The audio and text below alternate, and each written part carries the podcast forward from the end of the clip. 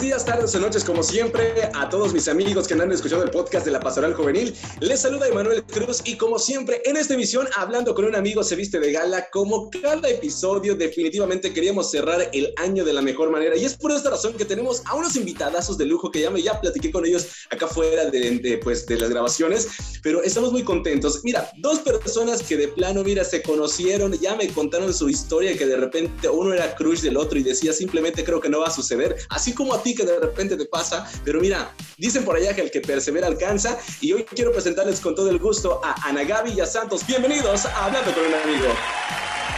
Hola, hola, muchas gracias, Emanuel. La verdad estamos muy contentos de, de, estar aquí, muy honrados de ser invitados.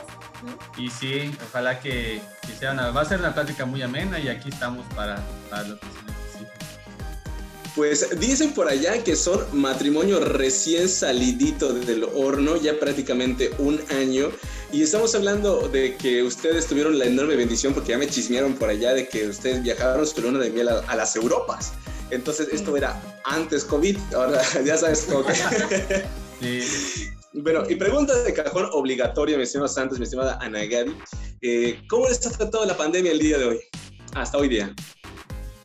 Pues ha sido un proceso eh, complicado, eh, pues porque quién eh, se imagina recién llegado a luna de miel a encerrarte más. dirías que es un proceso complicado porque yo he visto a parejas, ¿no?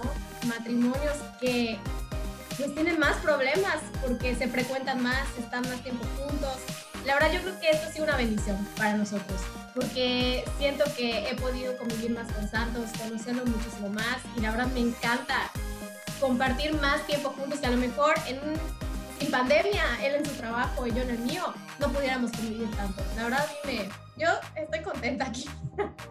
Sí, sí, la verdad es que cualquiera pensaría que los planes que a veces uno tiene se, frustraron, bueno, muchos planes se nos frustraron por el tema de la pandemia, teníamos tantos planes como, para iniciar nuestro matrimonio, pero la verdad es que si le sacamos provecho a todo lo que ha pasado, creo que nos ha ayudado en, estos son prácticamente 11 meses de matrimonio a conocernos mejor de lo que quizás otros matrimonios en más tiempo lo han hecho. Ya me imagino. De hecho, mucha gente me dice, ¿sabes qué? Ahorita con la pandemia yo creo que ya conozco, ya es como si tuviera yo 10 años de casado con mi esposa, dice, porque ya nos conocimos, ahora sí, lo que no se convivió antes, pues lo estamos viviendo ahorita.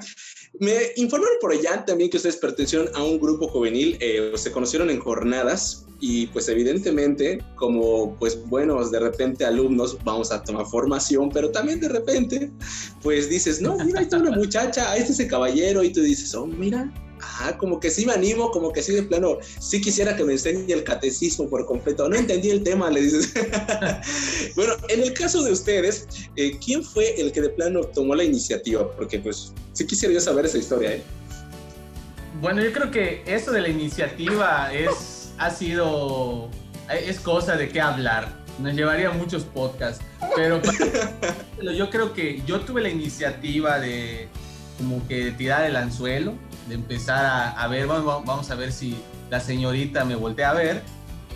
Y ya un poco más avanzada la cosa, la que tomó la iniciativa dar el primer beso, y aquí lo sabe Dios, todo el mundo, fue ella, la verdad. Entonces, yo creo que la iniciativa fue por parte de los dos. Entonces, pues claro, digo, si no se avienta, si yo lo hubiera hecho, a lo mejor no estaríamos aquí casados. Uy, ¿qué piensas de eso? ¿Es verdad? ¿Tú crees que si no te hubieras aventado?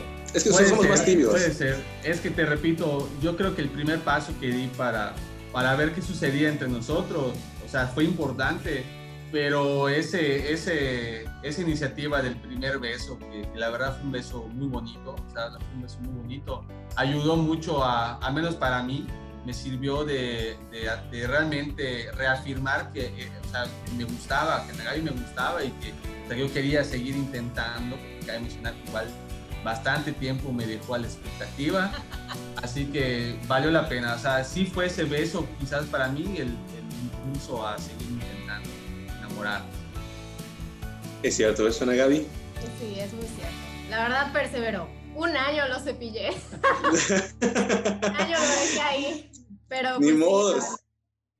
Pues qué bueno, de verdad es que qué padre es, es en este caso tomar en cuenta esas, estas cuestiones y cualquiera diría de que a veces uno, si tú tienes un crush, no puede luchar por él y mira, mi estimado Santos es el ejemplo perfecto, caballeros, que nos están escuchando para que vean de que aunque te den cepillín, simplemente hay la oportunidad de alcanzar y mira, hasta, hasta te puedes viajar a las Europas para que, para que festejes tu luna de miel.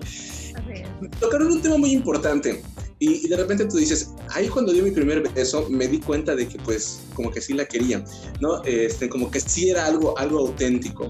Y a veces, no sé ustedes, antes de, pues, tener esta formación, ¿ustedes consideraban la importancia de, de, cuidar ese tipo de aspectos? O sea, me refiero a qué pensaban del noviazgo como tal. Pues realmente yo siempre fui una persona que yo siempre quería como que un noviazgo bien, ¿no? Pero caes en lo que te dice el mundo, en que un noviazgo debes de sufrir, es que si no sufres, porque lo vemos en las películas, ¿no? Puro sufrimiento, puro, puras complicaciones, o sea, cuántas cosas tienen que pasar para estar juntos. Y realmente cuando llega la persona, te das cuenta que todo es tan fácil. Que, que, todo lo que viviste antes, te das cuenta que no era ahí, ¿no? Entonces, al menos yo sí tenía en mi cabeza el, un noviazgo bonito, pero al yo no, bueno, yo antes de conocer la teología del cuerpo, que es el grupo donde estamos, eh, pues no tenía la autoestima y no me creía yo misma un regalo para merecer algo así. Entonces, hasta que yo no cambié ese chip por mí misma, por eso yo cepillé a Santos un año, la verdad, porque hasta que yo no estaba lista de decir, ok, ahora va, ya sé lo que valgo, pues esto merezco, va, pues ahí ya encuentras, o al menos yo encontré el, el, noviazgo que realmente estaba buscando, digo, no sé Sí, y, por mi parte, eh, bueno, Ana Gaby eh, tuvo una, una, educación muy diferente a la mía. Ana Gaby siempre fue una niña de, de, apostolado. Yo, este, no es que yo haya sido una mala persona ni hijo de Dios, pero bueno, mi familia siempre ha sido católica, pero, pero católico de, de compromiso, ¿no? Por así decirlo.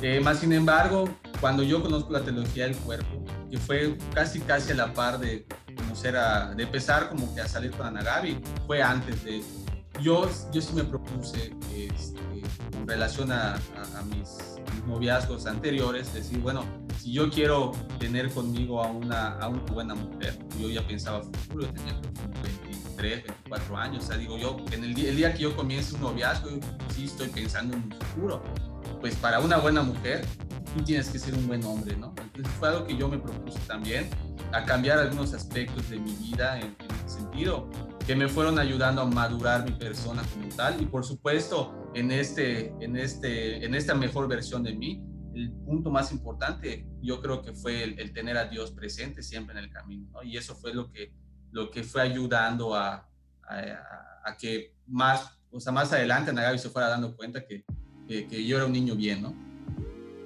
Eso, muy bien. Oye, y algo muy importante que sí me gustó, que lo que comentaron, y creo que es, básicamente es en lo que se resume, es el hecho de que a veces uno no puede, eh, pues en este caso, pedir algo pues a la vida o a Dios si no está preparado internamente como para recibirlo. O sea, no puedes dar lo que no tienes. Y en este caso, si tú tienes una formación eh, como tal o no tienes esa parte del amor de Dios, no puedes esperar a una pareja que te pueda acompañar y te pueda complementar de la mejor manera. Es muy importante eso que tú dices y tocaste un punto muy clave, el hecho de que la teología del cuerpo es bastante importante para nosotros los jóvenes, que quizá no le estamos dando la importancia necesaria, pero por, quizá porque tal vez es algo complejo. Ustedes eh, me dijeron de que pues eh, forman parte de un grupo que se llama específicamente, a ver si no la riego por acá, Tuncle, ¿es correcto? Tucle, sí. Tucle, ahí te había. bueno, una cosa tenía yo que hacer. Bueno, Tucle, que significa piensa lo que es en lengua maya y pues definitivamente habla acerca de, en este caso, un acompañamiento y formación para las parejas jóvenes. ¿Cómo surgió este proyecto? Sí, bueno, mis papás, la verdad, son los, ahí sí les doy todo el crédito, ¿no? Son los fundadores. Ellos empezaron a ver, eh, como ya estaba comentando Santos, que había muchos divorcios, ¿no? O sea, ¿por qué la gente se divorcia? Entonces, eran como que grupos de novios para atacar este noviazgo, ¿no? Para un buen matrimonio tiene que haber un buen noviazgo. Mis papás conocen la teología del cuerpo, hace aproximadamente 10 años que se fundó el grupo, y empiezan a estudiarla, estudiarla, estudiarla, y a empezar a repartir talleres a novios. Después nos damos cuenta que chispas, hay noviazgos también muy tóxicos, entonces eso ya es un nivel menos, sino viene ya de, una de, la persona, ¿no? Entonces ahí es donde también nos damos cuenta de que pues los jóvenes necesitan entender eso, necesitan saberse dignos, saberse un regalo, saber que valen un montón y realmente prácticamente es eso la teología del cuerpo, ¿no? Regresar el valor de la persona y el proyecto tan grande que Dios tiene para ti como hombre, para ti como mujer y cuando lo entiendes, realmente nosotros nos enamoramos y fue ahí cuando con otros compañeros más, amigos más, formamos Plan C Plan C es una rama de Tufle que nos dedicamos a repartir talleres y a compartir todo lo que estudiamos de la teología del cuerpo para que más jóvenes se enamoren y puedan encontrar tanta luz como nosotros lo hicimos. Y Plan C, la C es por, castidad. castidad. Plan C de castidad, ¿qué es lo que promovemos más nada? Y que es importante también y que a veces no se toma en cuenta. En un mundo en el que de plano pues estamos rodeados de redes sociales, estamos rodeados de novelas, de películas, donde se supone de que si tú no das la prueba del amor, no, no simplemente no vales, o, sea, o de repente no te quieren, no te aman. ¿Cómo lidiar en este caso o cómo hace Plan C para con los jóvenes? O sea, ¿qué es lo que ustedes abordan desde ese punto de vista? ¿Qué le dicen a ellos? Pues primero que nada, trabajamos mucho en la persona. Antes de trabajar, obviamente, trabajamos como por ejemplo en bloques, ¿no? Pero nos tratamos de enfocar más que nada en la persona, en la dignidad de la persona y en rescatar el regalo que somos. Empezar a creernos que somos un regalo. Y eso es lo que a mí me encanta decir, porque cuando te entiendes como un regalo, entiendes que eres un regalo para darte a los demás, ¿no? Y entonces ahí radica el hecho del amor y de tu plena existencia, porque te vas a realizar mientras más te, des a los demás. Entonces, al entenderte como un regalo y al saber que si eres hija, hijo de Dios, cambia tu chip. Cambia tu chip y empiezas a ver al otro como regalo también. Entonces lo empiezas a tratar como con dignidad, con la misma dignidad que tú te mereces.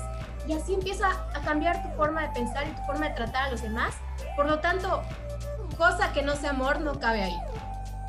Sí, y creo que es importante porque eh, sí nos ha tocado muchísimas veces escuchar a, otros chavos decir que, como, como bien mencionas, no es que yo no valgo porque eh, mi novio me está pidiendo eso, me está pidiendo lo otro. Y entonces cuando, cuando escuchan nuestras, nuestras pláticas, entienden lo que comenta Gaby, ¿no? El hecho de ser el regalo y sobre todo ayudarles a trabajar en la mejor versión de uno mismo precisamente por lo que decía cuando, cuando quise enamorar a Nagabi, ¿no? O sea, el tratar de ser una mejor versión, porque de esa manera vas a poder atraer a ti a personas que te van a valorar a la La pregunta acá es algo que va un poquito más, más complicada, ¿no? ¿Cómo lidiar quizá ustedes con la mentalidad de los papás? Porque si te das cuenta, a veces los hijos somos el reflejo de los padres y a veces también lo que ocurre es que nosotros como chavos llegamos con una mentalidad de amor por parte de la familia. Es decir, o sea, yo veo que mi papá es así, mi mamá es así, y, o me enseñaron por mis tíos que pues para enamorar tengo que ser así, tengo que ser machito, tengo que de repente obedecer a mi esposo. ¿Cómo eh, romper ese paradigma? ¿Qué es lo que ustedes le dirían a los jóvenes? ¿Sabes qué ha pasado? Muchas veces ha pasado que los mismos papás, por ejemplo, hace poco tuvimos la oportunidad de, creo que por tercer año consecutivo, en un grupo, no me acuerdo cómo se llamaba, eh, Sendas, creo, no me acuerdo cómo se llamaba, dimos una plática, un taller de sexualidad precisamente. Y ahí, como son eh, chavitos de secundaria, los mismos papás, o sea, han hablado a sus coordinadores diciendo, wow, o sea, yo no sabía cómo abordar este tema con mi hijo, yo no sabía cómo decirle eh, hablar plenamente de sexualidad. Mi hijo tenía tantos términos confundidos cuando viene alguien y se lo dice así tal cual, mira, es que aquí tú estás viendo lo que el mundo te dice, yo te voy a hablar con la verdad, ¿no? Entonces, realmente ahí los papás dicen, wow, o sea, gracias. Entonces, no, realmente nunca nos ha pasado. Eh, nos ha pasado al revés, fíjate, o sea, vienen las personas y me dicen, chispas, yo crecí así, pensaba así y ahora pienso diferente, ¿no? O sea, por ejemplo, a ti te pasó mucho. Sí, o sea, eh, o sea, con, contrario a lo que dice Nagabi, a mí lo que me pasaba, porque yo venía de, o sea, yo vengo de, de un grupo social, o sea, bastante sexualizados, me quiero llamar así, este, debido a la vida loca, y, la verdad es que yo no juzgo a nadie, porque yo, yo era así también, y a mí me gusta igual, me gusta echar relajo, me gusta, me gusta un montón de cosas, ¿no? Pero eh, si hay una línea muy delgada entre decir, bueno, ¿sabes qué? Lo, correcto para mí es la verdad, es seguir el camino de, de, Cristo, seguir el camino de Dios. Y es muy difícil, muy complicado. Y creo que los que nos están escuchando, y tú lo debes de saber, es muy difícil, pero vale muchísimo la pena. Sobre todo cuando empiezas a ver los resultados. En algún momento a mí la gente me criticó, como no tienes idea. Me, decía que, me decían que era un hipócrita, me decían que era un gigato, me, me, vacilaban mucho mis amigos diciéndome que era este, un, monje, que el padrecito, pero la verdad es que los entendía, ya sabes, porque ellos no estaban donde yo estaba, ellos no, no estaban escuchando la palabra de Dios, ellos no estaban sintiendo a Cristo como yo estaba sintiendo. Y luego, ¿qué fue lo que pasó? Que empezaron a ver el cambio en mí y vieron cómo fui mejorando. O sea, este, no digo que lo que hice antes este, no me haya gustado, pero no me traía nada bueno en la vida, ¿me explico?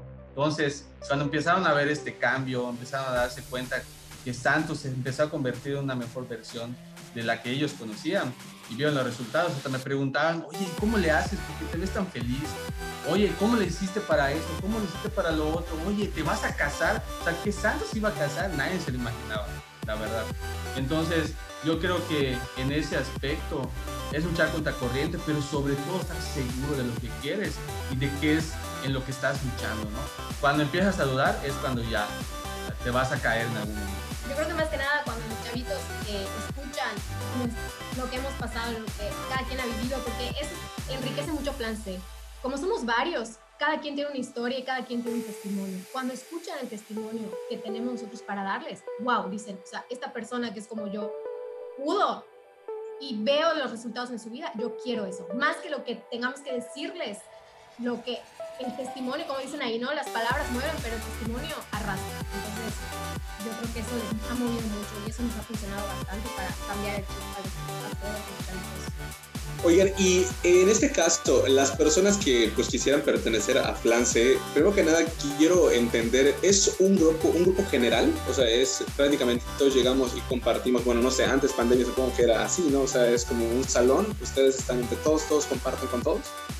Pues mira, empezó nosotros, dos personas más, estudiando, literalmente estudiando la teología del cuerpo, estudiando y haciendo un taller para los que querían eh, tomar el taller, ¿no? Y luego dijimos, bueno, solo somos cuatro chinos que estamos aquí, necesitamos gente.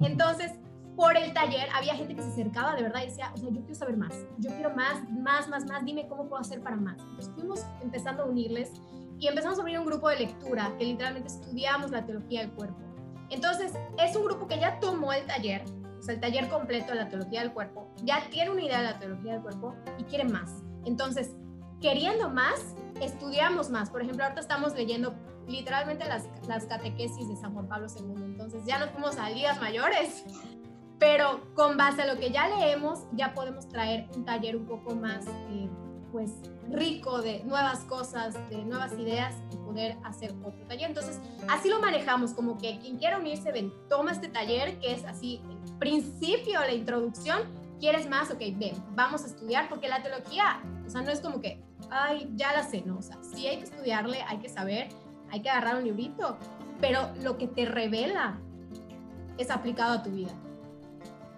¿Ustedes tienen alguna fecha de, de, por ejemplo, de inicio? O sea, de repente tú dices, oh, vamos a abrir curso, dices, estamos esperando gente. No sé, porque sí estaría padre saber eso.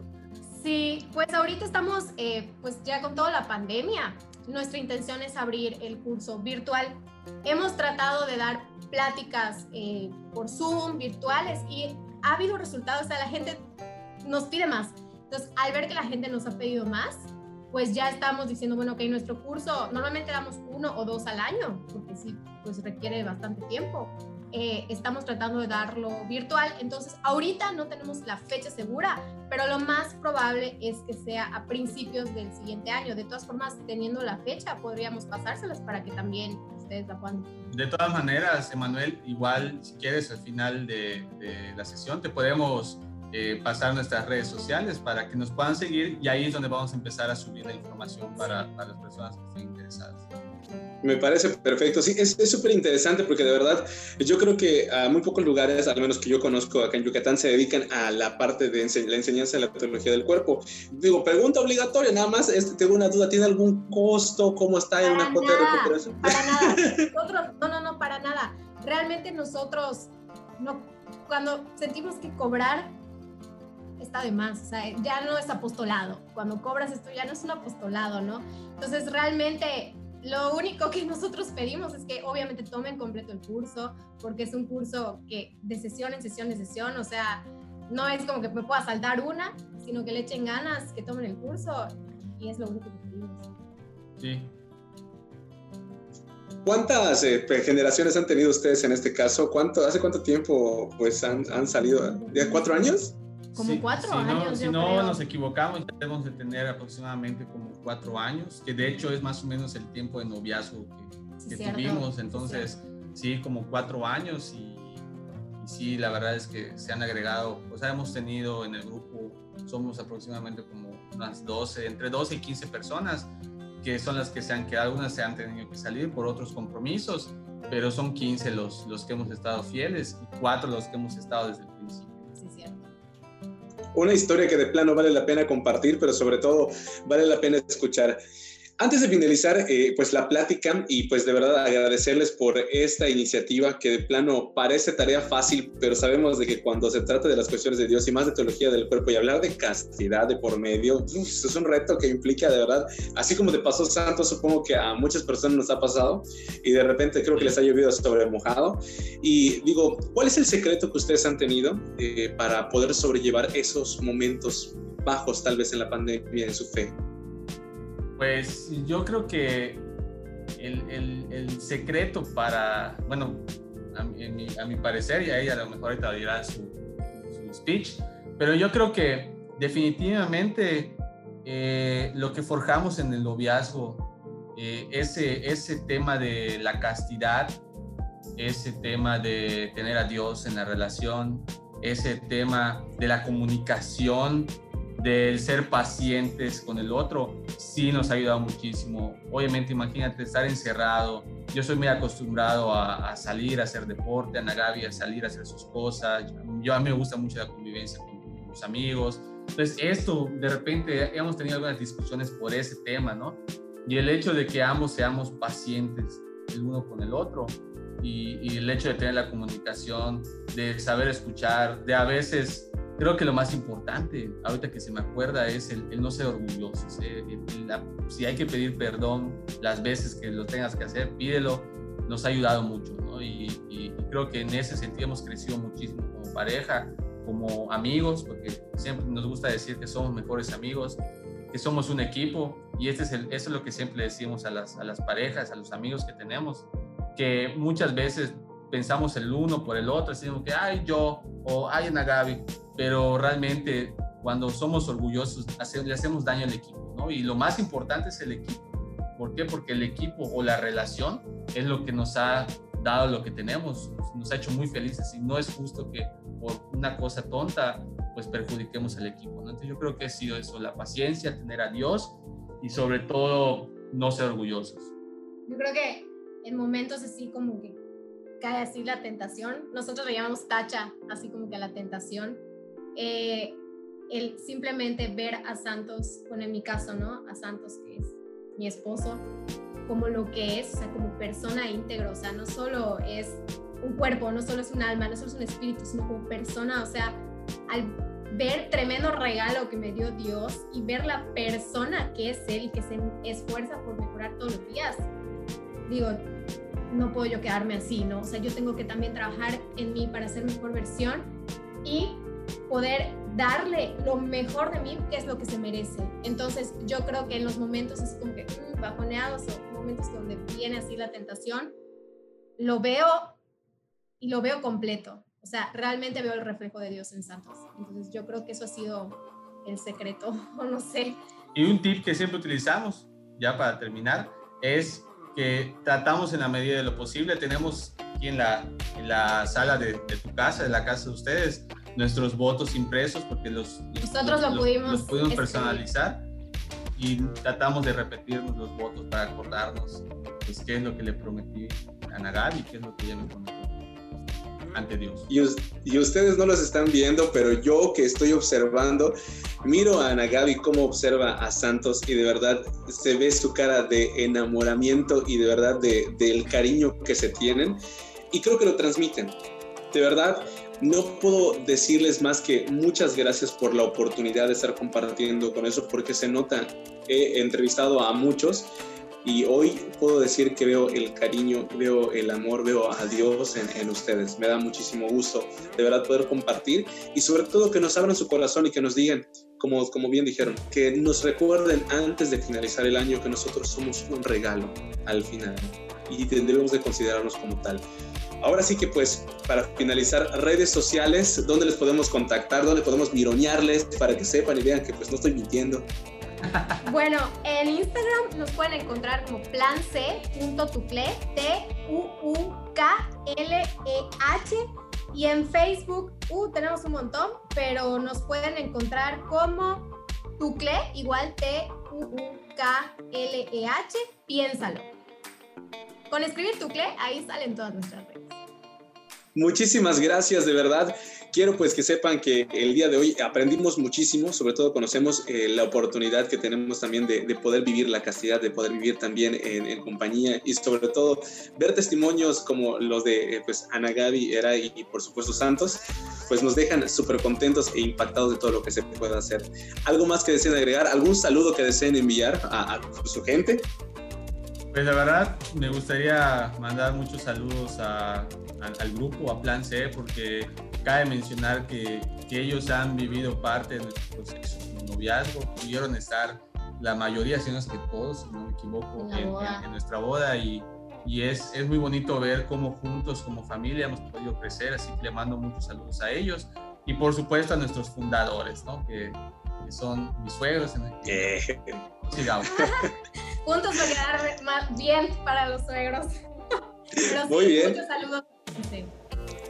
Muchísimas gracias. Bueno, ellos fueron Ana Gaby y Santos, un matrimonio de un año, un matrimonio ejemplar que siempre han buscado la manera de cómo tener a Dios en el centro de nuestras vidas y de sus vidas. Y hoy te invito a ti, antes de finalizar el año, no sé si nos vayamos a escuchar de nuevo, ¿verdad? Pero te deseo y les deseo un excelente pues fin de año, unas felices fiestas, que eh, el niño Jesús renazca en sus corazones y de verdad que este nuevo año que comencemos sea siempre de la mano de Dios y obviamente escribiendo las historias correctas. Vi que platicaban algo, iban a mandar un último saludo que se omitió. Sí, queremos decir una frase que ha transformado o que ha hecho eco en, nuestros corazones y en, nuestro, en nuestra relación, en nuestro matrimonio y en nuestra familia. Y tú lo dices, lo decimos, tú lo dices. Los dos. Solo queremos que nunca se les olvide que solo el amor transforma. Ya lo escucharon, amigas y amigos. De esa manera cerramos el podcast hablando con un amigo. Les saluda Manuel Cruz y como siempre, esperamos de que les haya gustado. No se olviden compartirlo, seguirnos en nuestras redes sociales y de verdad, si nos están escuchando, etiquétenos, compártanos, pero sobre todo, de verdad, no se olviden que siempre ahí estamos para todos ustedes y cualquier duda, cualquier circunstancia, estamos siempre abiertos para escucharles. Aquí nomás, por supuesto, se despide Manuel Cruz. Felices fiestas, cuídense mucho. Hasta la próxima. Hasta luego, bye. Feliz Navidad.